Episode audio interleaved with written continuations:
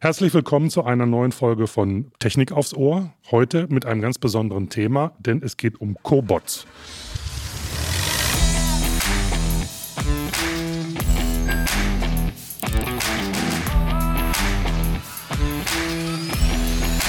Technik aufs Ohr. Ja, Cobots, was ist das überhaupt? Das werden wir gleich klären. Und wir haben zu Gast Armin Lausterer, der mit uns darüber sprechen wird, welche Bedeutung diese neue Art von Industrierobotern für die Ingenieurinnen und Ingenieure der Zukunft haben und wie das Zusammenspiel zwischen Mensch und Maschine aussehen kann. Armin Lausterer war nach seinem Studium der Mikrosystemtechnik mehr als 15 Jahre verantwortlicher Leiter von komplexen Produktionsstätten bei der Siemens AG, bei Infineon und Osram und Opto Semiconductors. Seit Ende 2013 begleitet er mittelständische Unternehmen bei der Optimierung ihrer technischen und nicht technischen Prozesse in der Fertigung. Seiner Einschätzung nach ist derzeit keine andere Technologie in Sicht, die die Produktion in den nächsten Jahren so stark verändern wird wie die Co- bzw. Lean-Bots. Hallo, ich grüße Sie, Herr Lauster. Hallo, ich grüße Sie auch. Hallo, vielen Dank, dass ich heute hier sein darf und ich freue mich schon auf unser Podcast. Wir freuen uns auch. Prima. Und auf die spannenden Antworten. Ja. ja, dann starten wir auch direkt mal. Was sind denn genau Cobots und wieso sprechen Sie auch von dem Begriff Leanbots? Tja, also Cobots sind ganz platt gesagt einfach Roboterarme. Ich denke, das kennen viele von unseren Zuhörern, auch Sie. Arme, die man in der Industrie oft mal sieht, die schweißen äh, oder Montagetätigkeiten ausführen. Und Cobots sind jetzt Roboterarme, die ohne Schutzzahn auskommen, also ohne Schutzeinrichtung auskommen und direkt im Arbeitsplatz des Mitarbeiters integriert sind und mit dem Mitarbeiter sozusagen Hand in Hand zusammenarbeiten. Mhm. Sie lassen sich sehr, sehr einfach programmieren, also deutlich einfacher wie ihre Kollegen, die Industrieroboter. Die haben so eine intuitive Programmiersprache. Man kann dem Cobot zum Beispiel am Kopf nehmen und dann an eine Position führen und dann die Position abspeichern. Also ich muss hier nicht umständlich mit Koordinatensystemen arbeiten. Mhm. Das sind so mal so die, die ja. Hauptpunkte. Ne? Ja.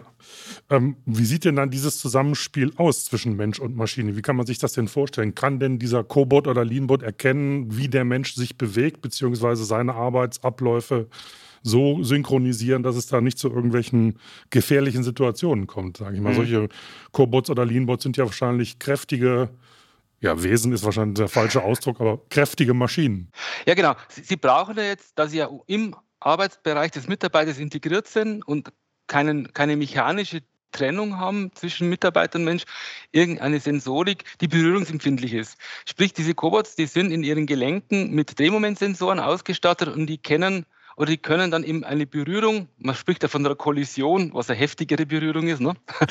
ähm, erkennen und dann entsprechend reagieren. Ich sage mal, die einfachste Reaktion ist, bleib stehen. Aber Sie können auch komplexer reagieren. Sie können zum Beispiel erkennen, wenn Sie irgendein Teil, also ein Bauteil oder ein Körperteil quetschen. Und dann ist zum Beispiel die Strategie, äh, geh in die andere Richtung, also lass, diese, lass dieses Quetschen wieder los und bleib dann stehen. Und dann kann man also über solche äh, ja, Strategien im Kollisionsfall diesen Cobot äh, doch sehr, sehr sicher gestalten, sodass auch die Zusammenarbeit mit dem Mitarbeiter an der Stelle einfach sicher ist. Mhm. Vielleicht nochmal ein Punkt, äh, Leanbots. Sie haben mich ja vorgefragt, warum sage ich, äh, das sind Leanbots. Äh, ich komme ja selber aus dem Thema Lean, aus der Lean-Ecke und habe vor zwei Jahren das Thema Cobots mir mal im, Detail angeschaut und habe gesehen, dass, diese, dass, man mit diesen Cobots sehr, sehr viele Dinge realisieren kann, die man, die man im Lean oder aus der, der Lean-Philosophie kennt. Durch das einfache Programmieren, durch das Gestalt, durch dieses ähm, Teil des Arbeitsplatzes sein, kann man eben sehr, sehr schnell die betroffenen Mitarbeiter zu Beteiligten machen. Und man kann eben auch die betroffenen Mitarbeiter bei der Gestaltung zum Beispiel des Programmes mit einbeziehen und man kann sehr, sehr schnell auch Dinge ausprobieren, Verbesserungsideen des Mitarbeiters mit dem Cobot ausprobieren. Ja, das klingt jetzt alles so auf äh, so rein theoretisch sehr einfach und, und auch ähm, schön und praktisch.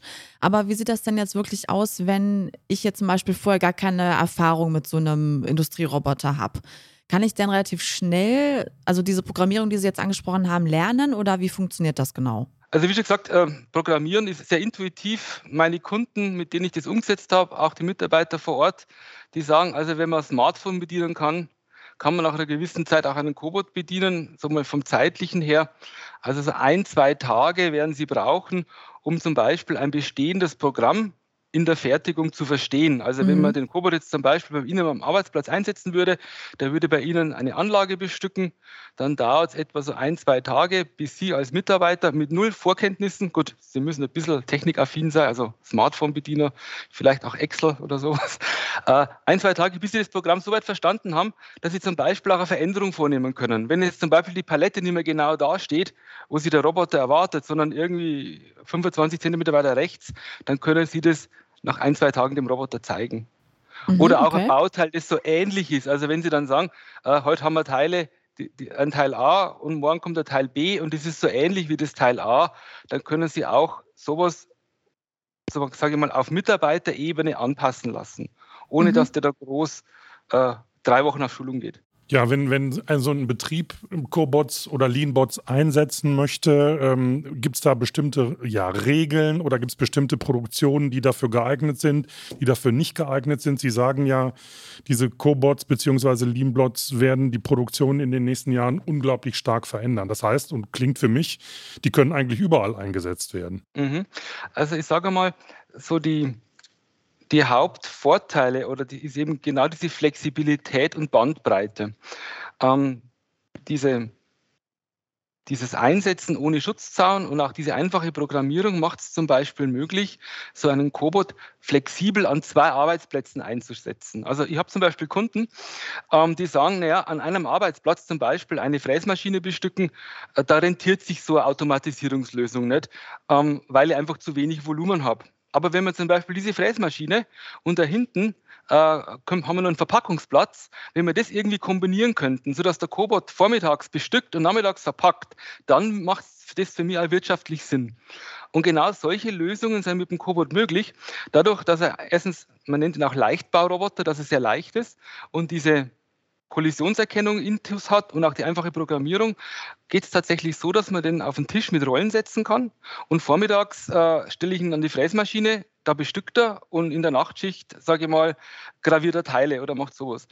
Und das macht ihn halt sehr, sehr flexibel, auch an mehreren Arbeitsplätzen und auch, sage ich mal, für Anwendungen attraktiv, die ich bisher mit klassischen Industrierobotern eben nicht verwirklichen haben können. Ja, also die Frage, die müssen wir natürlich auch stellen in Bezug auf Arbeitnehmende. Ersetzen Cobots dann Arbeitsstellen oder ist es so, dass dadurch auch neue Berufsfelder entstehen können, die dann quasi durch die Cobots unterstützt werden? Also das würde ich einfach mal gerne wissen, wie das dann ähm, ja auch in der Praxis aussieht. Also ich, ich, kann hier mal einfach wieder ein Beispiel bringen. Wenn man sich so den, den klassischen Industrieroboter anschaut, dann läuft es ja im Normalfall so ab, ich habe einen manuellen Arbeitsplatz, einen Montagearbeitsplatz, einen Bestückungsarbeitsplatz. Äh, dann komme ich her und mache mir Gedanken, wahrscheinlich meistens mit einem Sondermaschinenbauer, wie ich diesen kompletten Arbeitsplatz mit dem Industrieroboter abdecken kann. Sprich, dann gibt es eine Roboterzelle, die ist geschlossen und am Ende der Tage übernimmt der Roboter genau die Tätigkeit, die der Mitarbeiter vorher gemacht hat. Und der Mitarbeiter ist vielleicht nur zu einem B- und Entlader, nenne ich es jetzt einmal, abdegradiert. Das heißt, er hat vielleicht vorher eine manuelle Tätigkeit gemacht, die anspruchsvoll war, und jetzt kann er nur noch B- und entladen.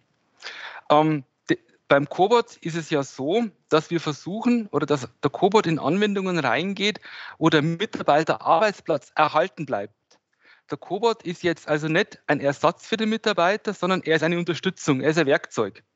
Also ich sag mal, früher hat man Bohrmaschinen, die, die waren so mit Handantrieb, da musste ich drehen und heute hat man elektrische Bohrmaschine.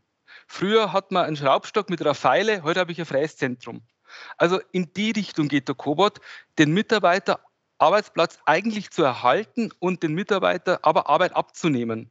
Arbeiten, die entweder ergonomisch ungünstig sind, Arbeiten, die vielleicht auch langweilig sind, die, die monoton sind. Und solche Arbeiten nimmt der Cobot den Mitarbeiter ab. Das heißt, das Co steht für kollaborieren und nicht für irgendwas anderes. Genau, steht, stimmt, steht für kollaborierend. Mhm. genau. Und ähm, was halt oder, oder was der Effekt zusätzlich ist, zumindest sehen wir das sage, das ist unsere Erfahrung bei der Umsetzung. Es wertet natürlich den Arbeitsplatz auf. Warum? Wenn vorher, sage ich mal, hier der Mitarbeiter mit irgendwelchen Vorrichtungen irgendwelche Teile zusammengesteckt hat und heute steht der Kollege Kobot daneben und der Mitarbeiter kann auch Einfluss nehmen aufs Programm, dann wertet es diesen Arbeitsplatz auch aus Mitarbeitersicht auf und auch die Akzeptanz, sage ich mal, ist deutlich größer und auch die Berührungsängste, sage ich mal, sind deutlich geringer wie bei klassischen Industrierobotern. Zumindest sind es unsere Erfahrungen. Wie darf ich mir denn mal so Ihre Tätigkeit äh, vorstellen, Herr Lausterer? Da gibt es ein Unternehmen, einen Produktionsbetrieb, der meldet sich bei Ihnen und sagt, Herr Lausterer, wir wollen mit Cobots künftig arbeiten. Und dann gehen Sie in dieses Unternehmen und machen was? Ja, ähm, als erste frage ich, warum? Also die Frage ist, oder was, was ich versuche, ist dem Kunden erst einmal einen Blick, eine Brille aufzusetzen, wo es gar nicht um das Thema Cobots geht. Weil ich muss als allererstes mal meinen Wertstrom, meinen Produktionswertstrom angucken und gucken, wo habe ich denn Engpässe. Das ist oft einmal meiner Erfahrung nach auch das, wo, wo vor ganz am Anfang viele Fehler gemacht werden. Und zwar, dass man gefragt wird, ja, wo kann ich den Cobots einsetzen? Das ist eigentlich aus meiner Sicht die falsche Frage. Die Frage muss sein, und jetzt kommt auch vielleicht so ein bisschen das Thema Lean wieder ins Spiel, wo habe ich denn in meinem Wertstrom Engpässe? Und das Erste, was wir machen, ist, wir gehen mit den Kunden in, ihren, in ihre Fertigung und gucken uns einmal den Arbeitsablauf an und schauen, wo hat er denn Engpässe? Und im Prinzip gibt es drei Arten von Engpässe, wo immer Cobot helfen kann. Äh, die erste Art von Engpass ist, wenn er Engpassmaschinen hat. Also wenn er Maschinen hat, die eigentlich Tag und Nacht laufen sollten, aber er kann die jetzt Tag und Nacht nicht betreiben, äh, weil er zu wenig Personal hat oder weil eben auch Pausenzeiten da sind. Der zweite Engpass ist, wenn er manuelle Prozesse hat, hat, die ein hohes Maß an Reproduzierbarkeit und Genauigkeit fordern. Oder anders gesagt, wo er viel Ausschuss hat oder viel Nacharbeit hat. Und der dritte Engpass ist das Thema Arbeitsergonomie. Das heißt, wenn er Arbeitsplätze ähm, hat, die ergonomisch einfach problematisch sind. Also das ist so der erste, das ist so das erste, was wir machen. Wir, wir reden gar nicht über Cobots, sondern wir reden als allererstes mal über den Wertstrom. Und wir gucken uns an, wo sind Engpässe. Ich muss nämlich, und das ist eigentlich so der Punkt, ich muss ja an der richtigen Stelle automatisieren. Da hätte ein Beispiel dazu. Also eine Firma, eine Firma in meinem Umfeld hat in Schweißroboter investiert. Das hat wunderbar geklappt. Die haben sich Schweißroboter gekauft für den sechsstelligen Bereich äh, und funkt, wunderbar funktioniert. Und jetzt haben die Schweißroboter im Einsatz und jetzt merken sie, dass sie diese 30% Produktivitätssteigerung beim Schweißen nicht übers Lackieren bringen.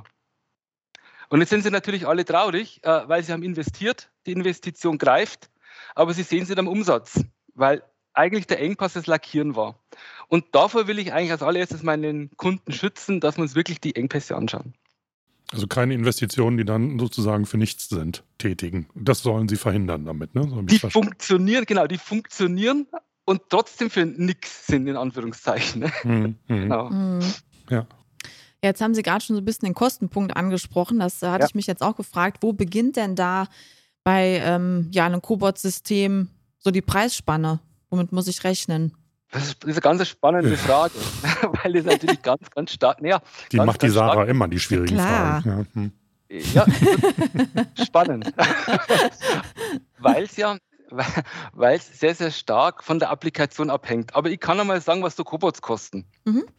Ähm, also sage ich mal so, die kleinsten Cobots, die haben so eine Reichweite von 90. Das sind vorausgeschickt, das sind etwa alle Hersteller gleich. Also ob sie Universal Robots nehmen, ob sie einen Dosen nehmen, völlig egal. Die sind so eigentlich alle ähnlich von, von den Daten her. Also die, die kleinsten, die gehen so bei 90 Zentimeter Reichweite an und haben dann also so einen Durchmesser von 1,80, was die abdecken können, und 6 Kilo Nutzlast. Das sind so die kleinsten. Dann so die, die, die Haupt, das Hauptzugpferd sind meistens so Roboter mit 1,30 Reichweite und, und, und ähm, 10 Kilo Nutzlast. Das muss natürlich dazu sagen, was die kosten. Ne? Vergessen. ich warte also schon drauf. Die, die, die, kleinen, die liegen so bei 20.000 Euro. Mhm. mhm. Also diese 90er, 6 Kilo sind so bei 20.000 Euro. Mhm. Dann so das Mittelfeld mit 1,30 und 10 Kilo, die liegen alle so zwischen 30 und 35.000 Euro. Und die Großen, also die, die richtig schweren Großen, die haben dann so 1,70 und können, können bis 25 Kilo, die liegen dann so um die 45.000. Mhm. Also das ist so der Range, sage ich jetzt einmal, vom Cobot selber. Jetzt kommt noch dazu, ich brauche in irgendeiner Form ja einen Effektor vorn, also einen Greifer oder ein Schweißgerät, was der halt macht. Und ich brauche noch eine Zuführung und eine Ablage. Und man kann ungefähr so sagen, so über den Daumen. Ähm, so Cobot-Applikationen, die einfachen, die gehen irgendwo so bei ja, 35.000 Euro los. Also jetzt Komplettlösung. Mhm. Und nach oben, ich sage jetzt mal keine Grenzen. Also 120, 130.000, je nachdem. Ich sage mal, wenn ich da jetzt zum Beispiel äh, irgendwelche Sensorik nur mit reinmachen muss oder äh, visuelle Systeme rein, dann kann es natürlich sehr, sehr teuer werden. Aber die kleinen, wie schon gesagt, die gehen irgendwo so bei 30, 40.000 Euro geht es los. Mhm. Komplettlösung. Ja, Jetzt mal vielleicht eine bisschen naive Frage. So das erste Mal mit Robotern in Berührung gekommen bin ich persönlich, als ich Bilder gesehen habe aus der Automobilindustrie, wo da dann große Industrieroboter äh, zum Teil Autos zusammenbauen. Das ist ja eigentlich was anderes, über das wir hier sprechen. Ne, weil, äh, oder gibt es irgendwie vielleicht eine Hausnummer, wo Sie sagen könnten, ab einer bestimmten Produktionsgröße oder einer Unternehmensgröße in der Produ äh, produzierenden Industrie lohnt sich der Einsatz von Cobots oder gibt es da keine allgemeine Formel. Mhm. Also vielen Dank, dass Sie genau so den großen Bruder ansprechen, nämlich die Industrieroboter. Also Industrieroboter und Cobots sind komplett unterschiedliche Applikationen. Also alles, was ich mit dem Industrieroboter machen kann, oder mal ganz kurz Industrieroboter, was haben die für Vorteile? Äh, die sind sehr schnell, haben sehr kurze Zykluszeiten, können also deutlich schneller arbeiten wie der Mensch. Mhm. Das kann ein Cobot im Normalfall nicht. Wenn er kollaborierend unterwegs ist, muss er aus Sicherheitsgründen, darf er gewisse Geschwindigkeiten nicht überschreiten und ist maximal so schnell wie ein Mitarbeiter. Also Sie können mit dem Cobot Dinge nicht schneller machen wie der Mensch. Das kann der Industrieroboter wohl. Das Zweite, was der Industrieroboter kann, ist, äh, er ist sehr, sehr gut in der Variantenfertigung. Das heißt, wenn Sie wissen, Sie haben abzählbar viele Varianten. Also ich komme hier aus Regensburg.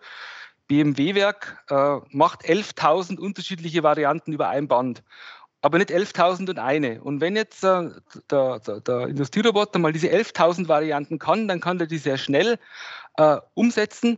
Was er aber nicht kann, ist flexibel sein. Wenn diese 11.000 die erste Variante kommt, dann stellt er, steht hier erstmal drei Wochen das Werk still, bis die Roboter umprogrammiert sind. Und da ist die Stärke vom Cobot. Der Cobot, wenn er Variante kriegt, ist es oft einmal in Minuten oder auf eine halbe Stunde umprogrammiert. Das heißt, er ist hochflexibel. Er ist nicht so schnell wie Industrieroboter, kann aber, auf, kann aber flexibel reagieren. Und wie schon gesagt, jetzt kommt einmal ein Mitarbeiter und kommt versehentlich äh, an die Palette ran und es steht die Palette 30 Zentimeter weiter rechts. Beim Industrieroboter muss der Programmierer kommen. Beim Cobot kann es der Mitarbeiter. Und von daher ist er, ist er in Applikationen, gerade im Mittelstand, wo es eben darum geht, ähm, eine hohe Variantenvielfalt zu haben. Oft einmal kann er dann da ähm, Dinge umsetzen oder sind Applikationen wirtschaftlich, die mit dem Industrieroboter nicht wirtschaftlich sind. Wie oft muss denn so ein Cobot gewartet werden? Der Cobot an sich, der ist, ähm, das hängt jetzt also ein bisschen von den Herstellern ab, aber auch so mal über alle hinweg geschaut, ist mehr oder weniger wartungsfrei. Also die haben irgendwie so 30.000 Stunden oder, oder noch mehr. Wo es natürlich zur Wartung kommen kann, ist vorn im Effektor. Also wenn ich da vorne, sage ich mal, irgendwelche Schweißspitzen habe, ähm, muss ich die natürlich genauso wie beim manuellen Schweißen austauschen. Wenn ich irgendwelche Greifer habe, kann es sein, dass ich die abnutzen. Ähm, aber ansonsten, der Cobot an sich ist im Normalfall tatsächlich wartungsfrei. Machen wir mal einen Sprung ähm, zum Thema Arbeitsplatz, Fachkräfte, Ingenieurinnen, Ingenieure, Ingenieurmangel in Deutschland.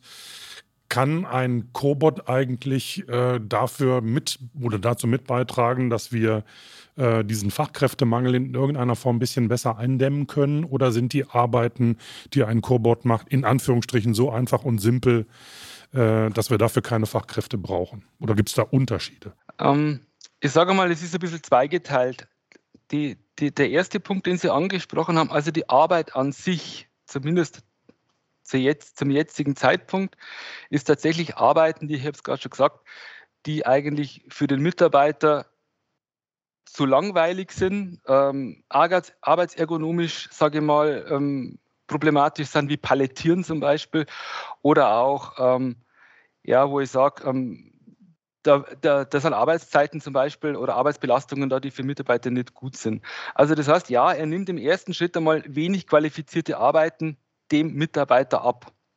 Das ist die eine Seite. Also da werden jetzt wahrscheinlich wieder viele sagen, oh Gott, was mache ich denn dann noch? So, was dann eben nur übrig bleibt, sind zum einen auch sage ich mal, an einfachen Arbeitsplätzen, Facharbeiterniveau oder an Arbeitsplätzen, wo ich angelernte Kräfte habe, tatsächlich das, was da tatsächlich an höher qualifizierten Tätigkeiten zu tun sind. Und es kommt eben dazu, äh, dass eben das Thema Programmieren, das Thema Arbeitsplatz verbessern, tatsächlich jetzt auch einen größeren Stellenwert haben kann. Also lange Rede, kurzer Sinn, ähm, die Cobots, die nehmen Mitarbeitern Tätigkeiten ab, aber die Möglichkeit, diese, diesen Freiraum, nennen wir jetzt einmal, mit höher qualifizierten Dingen zu füllen, ist einfach deutlich größer und besser wie beim Industrieroboter. Mhm. Weil der Arbeitsplatz an sich eigentlich erhalten bleibt. Das ist der Unterschied. Beim Industrieroboter ist der Arbeitsplatz nachher weg und ich brauche da keinen Mitarbeiter mehr. Beim Cobot ist der Arbeitsplatz nachher da, er ist im Prinzip aber ergänzt um den Cobot. Ja, so ein bisschen mal eine Prognose, die hätten wir auch gerne von Ihnen. Wie wird sich denn in den kommenden Jahren die Zusammenarbeit zwischen Mensch und Maschine noch weiter verändern? Also rückt das noch mehr zusammen? Oder ja, wie kann man sich das vielleicht in der Zukunft so ein bisschen vorstellen, was da noch kommt? Ja, ich habe hier ganz beim Intro, Sie haben ja meine steile These. Äh, ja, Den haben wir mal wiedergegeben, genau. genau. Müssen Sie die auch bestätigen. Ja, genau. Jetzt habe ich sie natürlich in den Raum gestellt. Ähm, ich fange mal kurz an einem anderen Eck kurz an. Ich glaube, das Hauptproblem, warum die Cobots nicht schon deutlich weiter sind und warum wir nicht schon deutlich mehr Cobots in der Industrie haben, ist das, dass sie einfach so aussehen wie Industrieroboter. Und wenn sie eben jetzt auf einer Messe an einem Cobot vorbeilaufen, dann laufen mhm. sie vorbei, weil sie sagen, kenne ich sowieso. Das ist ein Industrieroboter und ich weiß, was ich mit dem machen muss. Also das heißt, um Cobots tatsächlich ähm, flächendeckend oder das Potenzial zu nutzen, ist das Erste, das wichtig, was wir hier tun, dass wir über Cobots reden und dass dem Markt klar wird, hey, das ist komplett was anderes. So, und jetzt haben Sie mir gefragt, ja, wo geht denn das hin? Äh, jetzt kann man natürlich hier sagen, ähm, es gibt tatsächlich jetzt eine Fülle von, von Möglichkeiten, die sich jetzt eröffnen, gerade für einen mittelständischen Betrieb, äh, Dinge zu automatisieren, die mit Industrierobotern gar nicht möglich sind. Ich habe vorher schon mal gesagt, so Themen wie Maschinen bestücken, so Themen wie ähm, manuelle Arbeitsplätze, ähm, Montagetätigkeiten gemeinsam im Cobot ausführen. So, und wenn man sich jetzt die, die Wissenschaft und die Forschung anschaut, dann ist zum Beispiel ein interessantes Element, das sind diese fahrerlosen Transportsysteme. Ich denke, die kennen Sie, die da so durch die Gegend fahren. Und die kann man zum Beispiel jetzt auch mit einem Cobot ausrüsten. Und da gibt's, habe ich eine ganz tolle Applikation äh, auf YouTube gesehen von der Tokyo U-Bahn in der, U, in der U-Bahn in Tokio. Da haben sie so ein Cobot auf ein fahrerloses Transportsystem draufgesetzt und der fährt jetzt durch die U-Bahn und desinfiziert Kassenautomaten. Mhm. Das heißt, der, der, fährt zum Automat A und hat dann vorne in seinem Effektor so eine, so eine Sprühvorrichtung und dann sprüht er die ab. Dann fährt er zum Automat B und sprüht den ab. Das macht er nachts. Das heißt, der läuft da quasi durch die ganze U-Bahn und desinfiziert Automaten. Oder eben eine andere Lösung, was man sich vorstellen könnte, so ein Cobot auf ein fahrerloses Transportsystem drauf. Der fährt an den Arbeitsplatz A, holt sich da selber die Teile und fährt dann zum Arbeitsplatz B.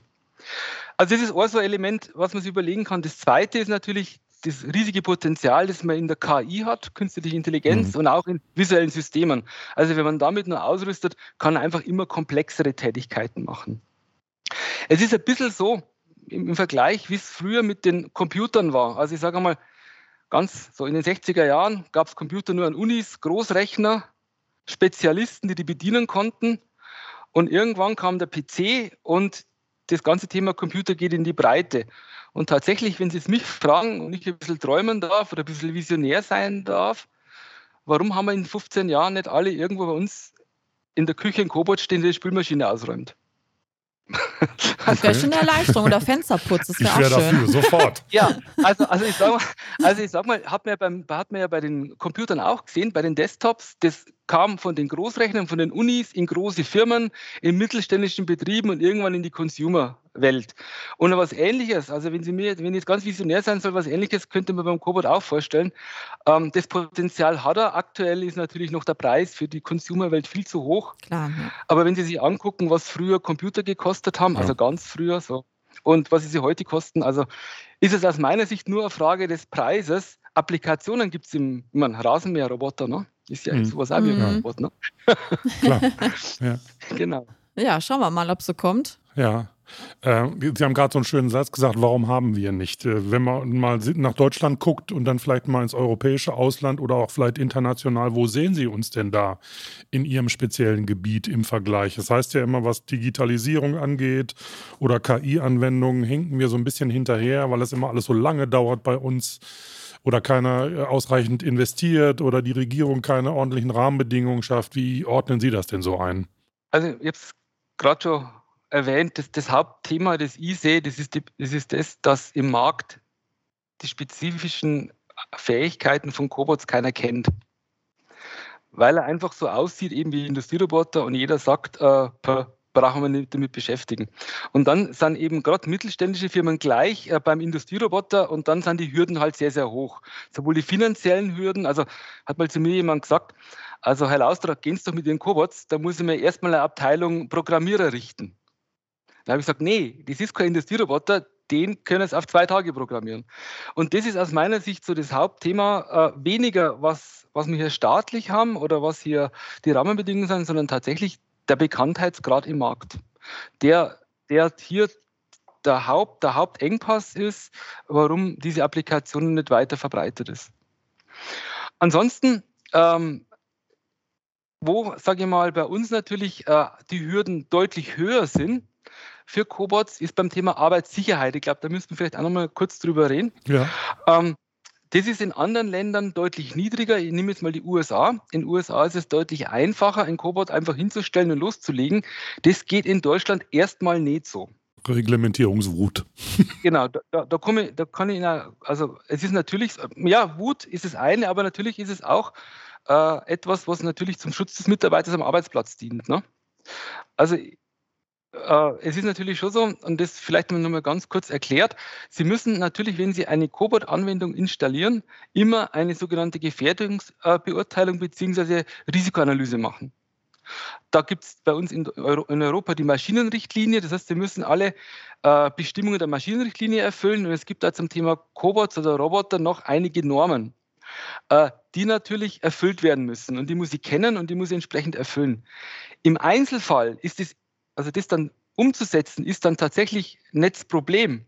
Aber ich muss natürlich diesen, diesen Normenkomplex überhaupt einmal verstanden haben oder überhaupt einmal kennen. Äh, und wenn ich dann zum Beispiel, ich habe vorher gesagt, man kann Cobots an zwei Arbeitsplätzen einsetzen und kann das hin und her wechseln. Natürlich brauchen Sie dann an beiden Arbeitsplätzen diese Gefährdungsbeurteilung. Aber wenn Sie die dann haben, dann können Sie tatsächlich dazwischen die hin und her wechseln, wie sie das brauchen. In den USA ist es anders, da können sie einfach heute hier hinstellen, morgen da hinstellen und wenn dann irgendwie der Vorarbeiter sagt, das passt schon, dann können sie loslegen. Ne? Ähm, wobei halt dieses Thema äh, Normen und Gesetze eben tatsächlich auch zum Schutz der, der Arbeitnehmer ganz wichtig ist und ich sehe schon so, dass man sich da tatsächlich auch über das Thema Arbeitssicherheit Gedanken machen muss. Ja, dann heißt es doch, man muss da einen Mittelweg finden. Ne? Man kann zu viel ja. machen, man kann zu wenig machen. Vielleicht machen die in den USA zu wenig und wir hier zu viel. Ja. Und dann gilt es, einen Mittelweg zu finden. Ja, hm. ja aber wo, wobei das halt jetzt wieder die Hürde ist beim, beim Mittelständler, der sagt, naja, muss ich denn jetzt erstmal Fachmann für Maschinenrichtlinie werden? Aber das sind ja dann so Themen, wo zum Beispiel auch ich ins Spiel komme oder meine Firma ins Spiel kommt und sagen, pass mal auf, die Risikoanalyse und die Gefährdungsbeteiligung, die machen wir für dich. Mhm. Und äh, wir stehen dann auch dafür gerade, dass dann diese Applikation, wenn jetzt sage ich mal die Berufsgenossenschaft kommt, tatsächlich sicher ist. Also das heißt, da, unter, da kann sich eben ein Mittelständler auch Unterstützung holen. Und meine Erfahrung ist, wenn er sich das bei zwei, drei Applikationen mal geholt hat, dann kennt das und dann kann er es für seinen Bereich tatsächlich wieder autark umsetzen. Mhm. Ist ja übrigens auch so ein bisschen Lean. Ne? Lean sagt ja, ähm, nicht gib ihm einen Fisch, sondern le lehre ihn fischen. Also unser Ziel ist es tatsächlich, dass wir den Kunden möglichst autark bekommen, dass er selber programmieren kann, dass er vielleicht die zweite und dritte Applikation dann auch wirklich alleine umsetzen kann. Mhm. Ich habe noch mal so eine Verständnisfrage, weil jetzt verstärkt ähm, geantwortet wurde von Ihnen, dass der ähm, Cobot genauso aussieht wie ein Industrieroboter. Liegt das am Design oder kann man die Funktionen oder die Technik dahinter nicht anders verpacken, dass sich das irgendwie vom Aussehen her unterscheidet? Also einfach jetzt mal so in den Raum gefragt, äh, wieso geht das nicht? Ja, weil er ja eigentlich genauso wie Industrieroboter mhm. ein Manipulator ist. Ne? Das heißt, was kann denn eigentlich ein Cobot? Der kann sich von A nach B bewegen, Jetzt gibt es Roboter, die haben irgendwie sechs Achsen, es gibt sieben Achsen, also Achsen heißt Anzahl der Gelenke, aber letztendlich ist es ein Arm, der mit starren Teilen und mit Gelenken mhm. verbunden ist. Und mhm. ja. Die, sage mal, die, der Unterschied ist tatsächlich in der Sensorik, die ist in den Gelenken, dass eben der Cobot die Kollision erkennt. Mhm. Das sehe ich aber von außen nicht. Und der Unterschied ist eben in der Programmierung. Und die Programmierung sehe ich von außen auch nicht. Ja, das ist wohl wahr. Und das, das ist so ein bisschen, also man kann es jetzt nicht irgendwie so machen wie beim Automobil, dass man sagt, mhm. ja, einen Sportwagen erkenne ich, aber alles dann so Pickup. Es ist schwierig, weil, weil die einfach funktionell so ähnlich sind. Also ja, so, ja. So, so, beieinander. Ne? Mhm. Jo, Mensch, Herr Lausterer, das war echt mal ein interessanter, wenn auch etwas kurzer Einblick in, in Ihr Tätigkeitsfeld. Ich glaube, da kann man noch lange drüber reden, aber ich habe zumindest mal gelernt, dass es zwischen Industrierobotern und Cobots einen riesen Unterschied gibt. Und dass das, die Anwendung von Cobots hier in, bei uns in, in Deutschland immer noch viel zu unbekannt ist und gar nicht klar ist, was man damit alles verbessern kann und dass Cobots keine Arbeitsplatzkiller sind, sondern einfach unterstützend wirken. Äh, dafür vielen Dank. Ich glaube, das äh, hat uns echt Spaß gemacht und war super interessant. Dankeschön. Ne? Wir wünschen Ihnen viel Glück und viel Erfolg für Ihre Firma und für die Anwendung von Cobots in Deutschland und hoffen, dass wir in fünf Jahren viel weiter sind als jetzt. Dann machen wir noch ja. einen Podcast dazu, was sich alles gewandelt hat. Über den Durchbruch vielleicht. Genau. Ja, von meiner Seite vielen Dank und äh, hat mir sehr viel Spaß gemacht, mit Ihnen hier über dieses Thema zu sprechen und gerne wieder. Okay. Super. Ja, noch der übliche Hinweis, gerne in die Show Notes reingucken, da packen wir noch ein paar Links rein zu dem Thema. Und ansonsten, wenn ihr Feedback für uns habt, schreibt uns gerne an podcast.vdi.de. Genau, da kann ich auch nichts mehr weiter zu sagen und sage dann, dann Tschüss und bis zum nächsten Mal. Tschüss.